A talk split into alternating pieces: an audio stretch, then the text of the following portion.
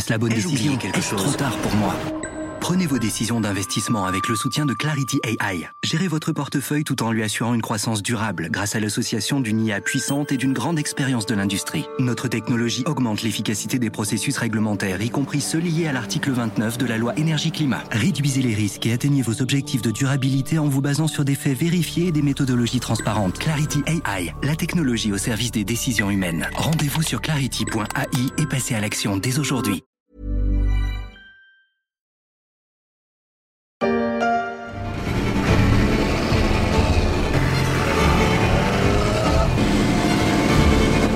Vous ne rêvez pas, vous n'avez pas été transporté 50 ans, voire 100 ans en arrière dans les rues de Paris.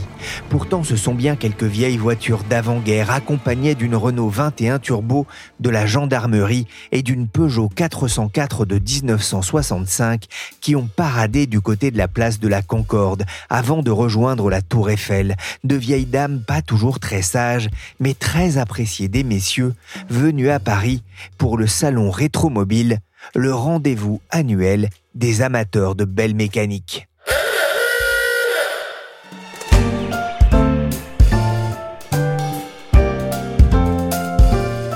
Je suis Pierrick Fay, vous écoutez La Story, le podcast d'actualité des échos, et aujourd'hui, on va s'intéresser à un marché un peu particulier, celui des voitures de collection. C'est plus une automobile, là on est vraiment dans l'œuvre d'art c'est certainement un des plus beaux cabriolets de l'histoire de l'automobile, certainement le plus beau cabriolet chez Ferrari. Celle-ci date de 1962, c'est donc une deux places.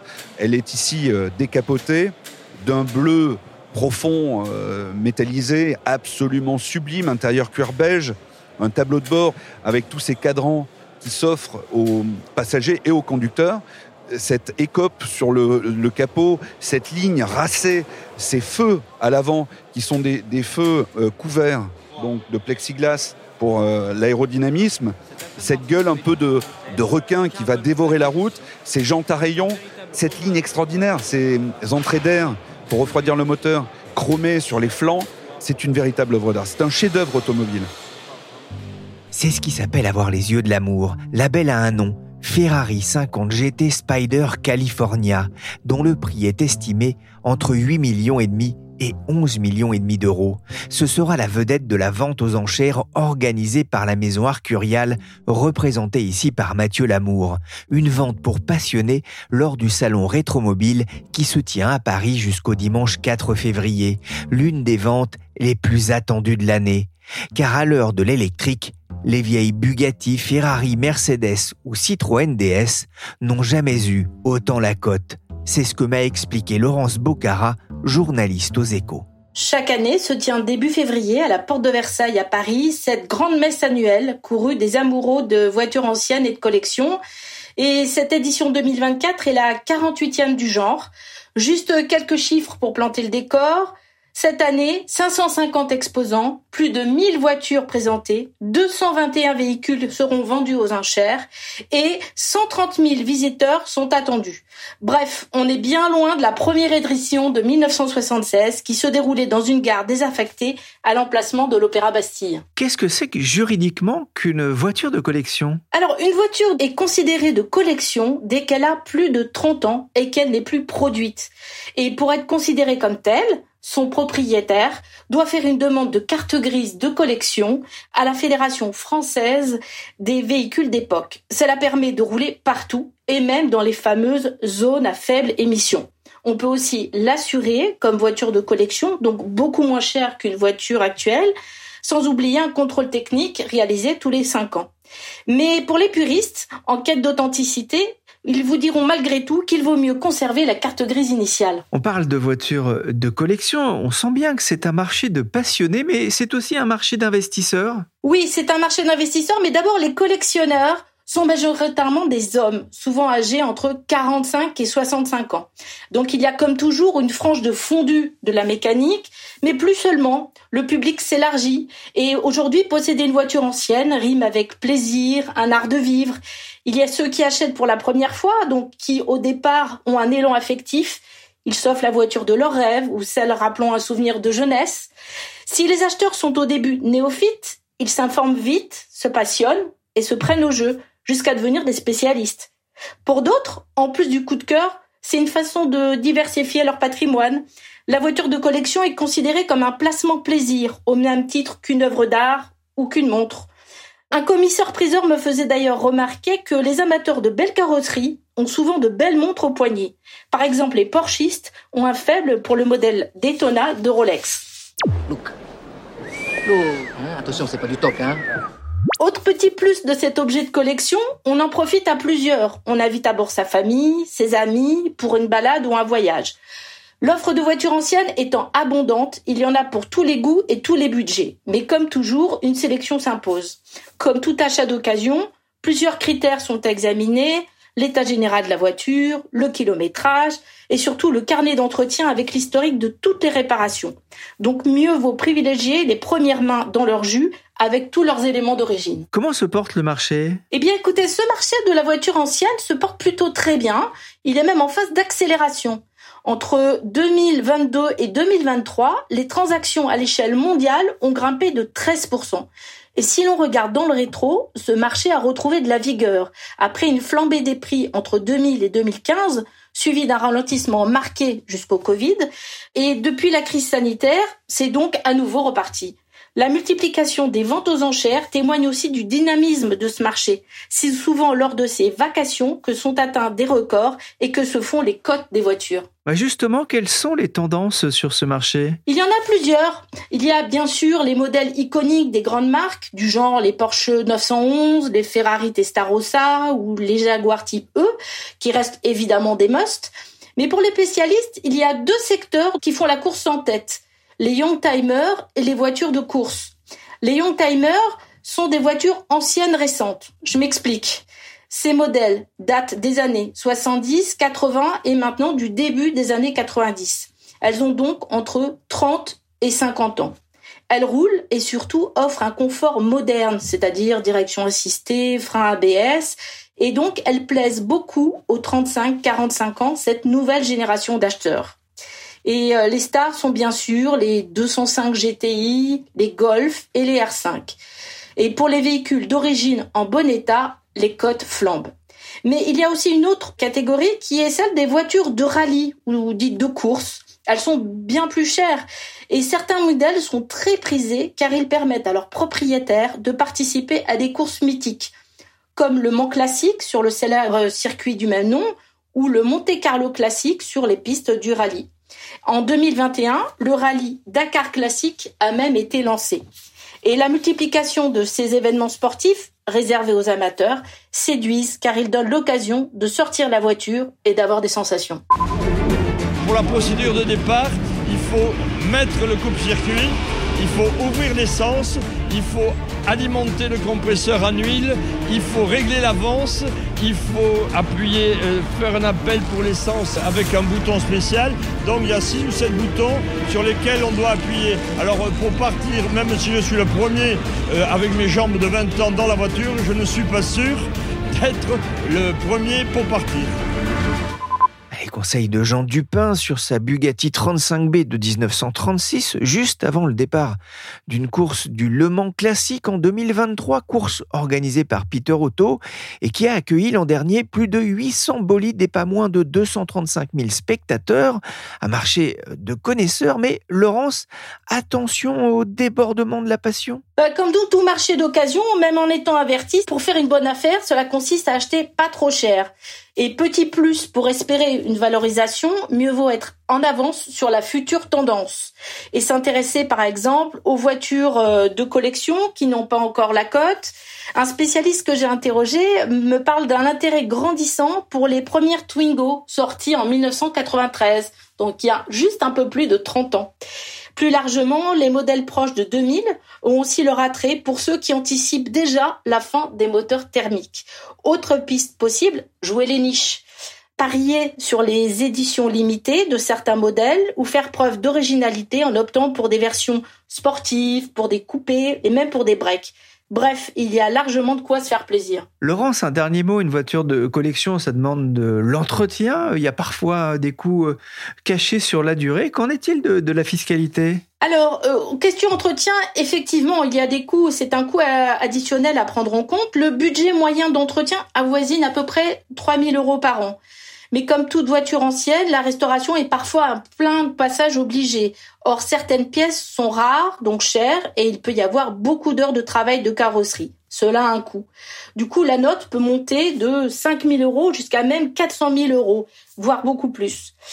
En ce qui concerne la fiscalité, les gains sont taxés à partir de 5 000 euros. Et là, il y a deux options possibles payer 6% du prix au moment de la vente de la voiture ou bien être taxé sur la plus-value à 36,2% avec un taux dégressif qui baisse avec les années de détention.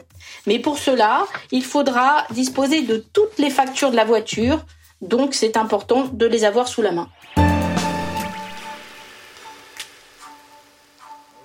Mardi 30 janvier, je me suis rendu porte de Versailles, au parc des expositions sur le stand d'Arcurial. Ici sont exposés tous les modèles qui seront vendus aux enchères durant deux jours. Un garage incroyable, peuplé de Ferrari, de Rolls-Royce, de Lamborghini dont un tracteur à chenilles jaunes, des Bugatti, mais aussi des Citroën DS. On y trouve même un tricycle de Dion Bouton de 1897 et un vieux fourgon Citroën jaune de 1966 rallongé et transformé en camping-car, un modèle unique. Le salon se prépare déjà à accueillir le public, et les voitures aussi, avec plusieurs toiletteurs qui les font briller. On passe l'aspirateur, on règle les lumières, bref, on les bichonne. Je retrouve Mathieu Lamour au milieu du stand, c'est le directeur d'Arcurial Motorcars. Je lui ai d'abord demandé comment il faisait pour dénicher ces modèles d'exception. C'est un travail au long cours, c'est un travail assez euh, long évidemment puisqu'une vente, euh, la vente de rétromobile se prépare à peu près euh, entre six mois et un an. Dès la fin de ce rétromobile, eh bien, je vais déjà penser petit à petit à ce que je mettrai comme star, ce que je trouverai comme star pour l'année prochaine. Vous voyez, donc c'est déjà euh, c'est un an auparavant. Et on les trouve où alors? Alors on les trouve ben, chez les collectionneurs, les clients euh, qui sont euh, pour certains d'ailleurs devenus des amis au fil des années puisque ça fait 27 ans que je fais ce métier, merveilleux. Entretenir toujours des relations avec les collectionneurs, aller les voir, discuter avec eux, leur donner les, conseils les meilleurs possibles peut-être euh, opérer des sélections dans leur euh, collection. Et voilà, c'est comme ça que petit à petit, effectivement, ben, ils choisissent de vendre telle ou telle voiture. Et puis, vous savez, il y a toujours des gens qui ont besoin d'argent, des gens qui divorcent, des gens euh, qui disparaissent. Ben, voilà, les voitures se retrouvent de cette manière dans les ventes aux enchères pour le plus grand plaisir de tous les collectionneurs. Vous parliez de granges, on en trouve encore dans les granges? Absolument, on en trouve encore. Et je pense qu'on en trouvera encore euh, petit à petit. Évidemment, le nombre des voitures sorties de grange euh, diminue euh, d'année en année par la force des choses. Mais on a trouvé, par exemple, dans la même famille, dans la grange d'un château, une Delaunay Belleville qui a le plus gros moteur. C'est une voiture de 1913 et qui a été commandée neuve à l'époque par le grand-père de l'actuel propriétaire, ainsi qu'une Peugeot Roadster des années 30. Les deux voitures étaient l'une à côté de l'autre et n'ont jamais été restaurées. Vous avez encore la poussière d'origine, des toiles d'araignée dans le moteur. Et ça, c'est vrai qu'il y a quelque chose de magique parce qu'évidemment, dans chaque grain de poussière, on lit l'histoire de la voiture. Et ça, c'est une chose extrêmement émouvante parce que euh, on dit toujours, on vend l'histoire et on offre l'automobile avec. Et euh, là, c'est à son paroxysme, évidemment, dans une, euh, une sortie de grange. Et c'est très émouvant de remettre en lumière toutes ces voitures qui étaient euh, à l'ombre d'une grange pendant des décennies. Et les retrouver ainsi sous les lumières de rétromobiles, ici, à côté d'autres voitures qui ont été totalement restaurées, qui ont des peintures impeccables, eh bien, c'est ça qui fait toute la richesse de cette passion pour l'automobile de collection. Vous parlez d'une histoire. Euh, c'est ce qui fait la valeur euh, d'une automobile de, collection? Oui. Avant tout, l'histoire. En, immobilier, on parle toujours, on dit toujours l'adresse, l'adresse, l'adresse. Eh bien, en automobile, c'est l'histoire, l'histoire, l'histoire. Et il faut pour toutes les personnes qui se posent la question de savoir s'ils veulent acheter une voiture de collection ou pas, eh bien, ceux qui veulent en acheter, il faut choisir la voiture qui raconte l'histoire. C'est-à-dire que si vous achetez un objet d'art, un tableau, une commode 18e, si vous ne connaissez pas son histoire, si vous ne savez pas rien d'elle et que vous l'accueillez chez vous, bon, ça manque un peu de saveur, c'est dommage. En revanche, si cette commode a quelque chose à raconter, si c'était la commode, euh, je ne sais pas, qui était au château de Versailles, euh, la, commode de Marie-Antoinette, bah là, vous avez quelque chose à raconter, c'est fabuleux. L'objet d'art vous parle. Voilà, donc c'est vrai que c'est majeur. Il faut, par exemple, euh, pour, les voitures qui, en avaient euh, sorti d'usine, il faut un carnet d'entretien, il faut savoir combien de propriétaires elle a eu, etc. Et c'est tout cela qu'on essaie de trouver, et c'est un des paramètres de la sélection que nous avons réalisé pour réunir un tel plateau. Pour la valeur d'une voiture, il y a aussi, j'imagine, vous le dites, hein, son nombre de propriétaires. Moins il y en a eu, et plus la valeur peut être importante, ou en tout cas émotionnellement. Euh, la rareté aussi, j'imagine que c'est pas la même chose quand la voiture a été, comme une deux chevaux, a été vendue à des millions d'exemplaires, et une voiture qui a été euh, peut-être fabriquée à quelques dizaines d'exemplaires. Alors voilà, vous parlez de deux chevaux, justement. Nous en avons deux dans la vente. Une extrêmement rare, une Sahara version deux moteurs, un moteur à l'avant, un moteur à l'arrière. C'est le, modèle 4x4 qui est sorti de grange justement, celui-là.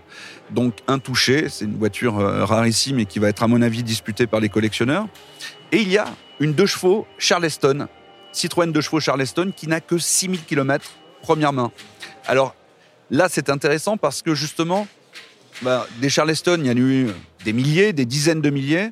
Là, celle-ci fait la différence parce que c'est une première main et parce qu'elle a 6000 km. Donc vous achetez quasiment une voiture neuve. C'est ce qui va faire son prix, évidemment. Par rapport à les innombrables deux chevaux qui se trouvent en annonce sur le marché, celle-ci est totalement différente puisqu'elle est neuve d'origine.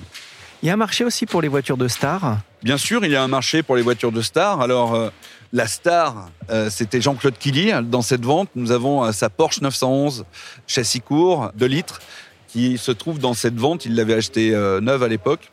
Et donc, cette voiture est dans la, dans la vente. Et il est, certain que lorsqu'une voiture a un pédigré, a appartenu à quelqu'un de connu, eh bien oui, il y a toute une clientèle qui est très friande de ce genre d'histoire. C'est encore une histoire que la voiture raconte. Ce qui est extraordinaire dans les voitures de collection, hier encore, je roulais dans Paris en Cadillac série 62 cabriolet de 1959. Donc c'est le modèle le plus exubérant chez Cadillac. La voiture fait un tout petit peu plus de 6 mètres de long, 2 mètres de large, avec ses ailerons pointus à l'arrière qui finissent les ailes euh, en majesté, les arrières de, missiles. C'était l'après-guerre, hein, il faut se rappeler tout ça. C'était euh, le début du rock'n'roll. Eh bien, une voiture vous fait voyager dans le temps. Quand vous entrez à l'intérieur d'une voiture, que vous vous mettez dans le siège conducteur, derrière le volant, juste même sans allumer le moteur, eh bien, vous avez quelque chose qui passe. Il y a un véritable sentiment de, de rajeunir. L'automobile de collection fait rajeunir. C'est ce qui explique aussi le, succès de ces voitures auprès des Français. La France est un gros marché pour la voiture de, collection? Oui, la France est un gros marché. Alors, nous vendons dans nos ventes entre 70 et 80% des voitures à l'étranger, mais ça laisse tout de même entre 20 et 30% de voitures qui sont vendues à des Français. Quand on voit la taille de notre pays par rapport au monde entier, c'est déjà considérable. Donc euh, oui, les Français sont très passionnés d'automobile. En fait, le marché de la voiture de collection se situe majoritairement Europe de l'Ouest, États-Unis. Et je compte euh, dans l'Europe de l'Ouest, évidemment, l'Angleterre. Et puis, je vais vous dire, plus on parle de voitures sans saveur, que sont les voitures électriques, des voitures qui, les politiques veulent absolument nous faire croire que les voitures électriques polluent moins. Alors évidemment, sur l'instant T, elles polluent moins. En revanche, en amont et en aval, ça va être une catastrophe écologique considérable, puisque maintenant, on veut vous faire acheter des voitures comme on consomme un iPhone, quand il marche plus, on le jette. Eh bien, une voiture de collection, justement, il n'y a pas plus écologique que ça. Les vrais écolos, c'est nous, les passionnés d'automobiles de collection, parce qu'on entretient les voitures, c'est du patrimoine industriel. Il y a des artistes qui ont travaillé sur ces voitures. Je pense notamment, voilà, je vois la Ferrari 275. C'est une voiture qui a été dessinée par Pininfarina. C'était un designer, donc un artiste, comme tous ces grands architectes les plus connus. Eh bien, ils ont dessiné des objets industrielle, oui, mais quelle beauté Il faut rappeler que les voitures de collection, les gens s'en servent aller en moyenne 1000 km par an. Alors franchement, l'impact carbone est quasiment nul. On parlait d'écologie, effectivement. Euh, on sait qu'en partir de 2035, hein, euh, il n'y aura plus que des voitures euh, électriques vendues neuves, plus de moteurs thermiques. Il y a une pression aussi dans les villes pour retirer les voitures diesel, retirer les voitures les plus polluantes des centres-villes. C'est un risque aussi pour la voiture de collection? Non, parce que les voitures de collection, comme je le disais tout à l'heure, c'est du patrimoine c'est un objet d'art. D'ailleurs, elle est apparentée à un objet d'art. Si vous aujourd'hui, vous pouvez tout à fait rouler en voiture de collection quasiment tous les jours dans Paris si vous le voulez. Et puis je vais vous dire, je suis le premier pour me battre, ou en tout cas pour mettre en avant euh, ce patrimoine roulant exceptionnel que nous ont laissé toutes les plus grandes marques au monde, tous les plus grands artistes, euh, les plus grands artisans, les plus grands ingénieurs, car ce n'est pas seulement du design, une automobile, c'est aussi une mécanique, une belle mécanique, des V12, on n'en produira plus. Eh bien, lorsque vous voyez, on est à côté des, Lamborghini, d'ailleurs de la toute première Lamborghini 350 GT, qui date de 1962, eh bien, c'est euh, une voiture qui est équipée d'un moteur V12. Quand vous mettez en route un moteur V12, vous avez des frissons. Parce que vous avez 12 cylindres qui fonctionnent en même temps, qui battent, c'est comme un battement de cœur. Et puis, lorsque vous appuyez sur l'accélérateur, euh, vous avez des envolées lyriques extraordinaires. Passer dans un tunnel avec un moteur V12, c'est magique. C'est magique. Euh, ça vous met des frissons, quoi. C'est extraordinaire. Vous avez non pas du bruit, mais une musique. Non pas une odeur, mais un parfum du cuir. Euh, vous avez tout ça en même temps. C'est un tout, une voiture de collection. Et en plus, vous voyagez dans le temps.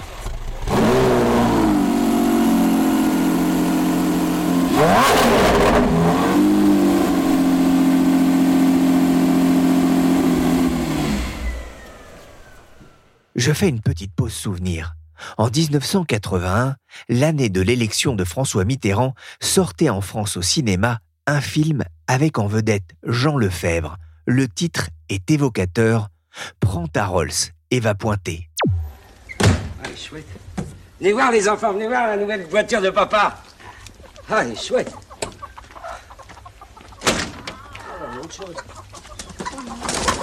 Mais c'est ça ta voiture? Oui, c'est ça ma voiture, c'est ça. Et crois-moi, à Paris, t'en verras pas beaucoup de pareils, hein L'histoire d'un ouvrier à la chaîne qui découvre chez son cousin viticulteur une Rolls-Royce fantôme remisée dans une grange. Elle servait même de nichoir à poules. La remontée vers Paris en passant par un barrage d'ouvriers en grève, mais restée en mémoire. La Rolls c'est un accident de parcours. Alors, puisque vous nous gâchez la vie avec cette bagnole, eh ben, on vous la donne. Elle est à vous. Camille, donne-leur les clés. Parce que nous, hein, nous, eh ben, on est plus à l'aise dans le métro. Bon. Bah, vous n'allez pas nous laisser cette voiture.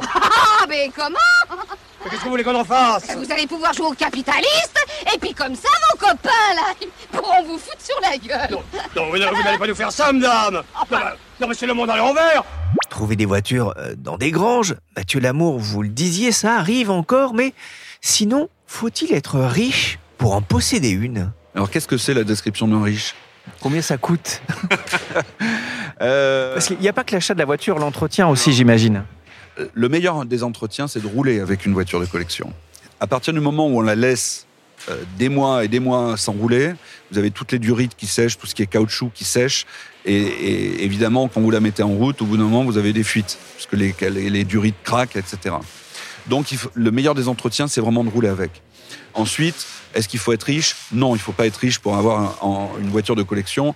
Je me suis payé ma première voiture, qui était une voiture de collection, une Peugeot 304 S cabriolet.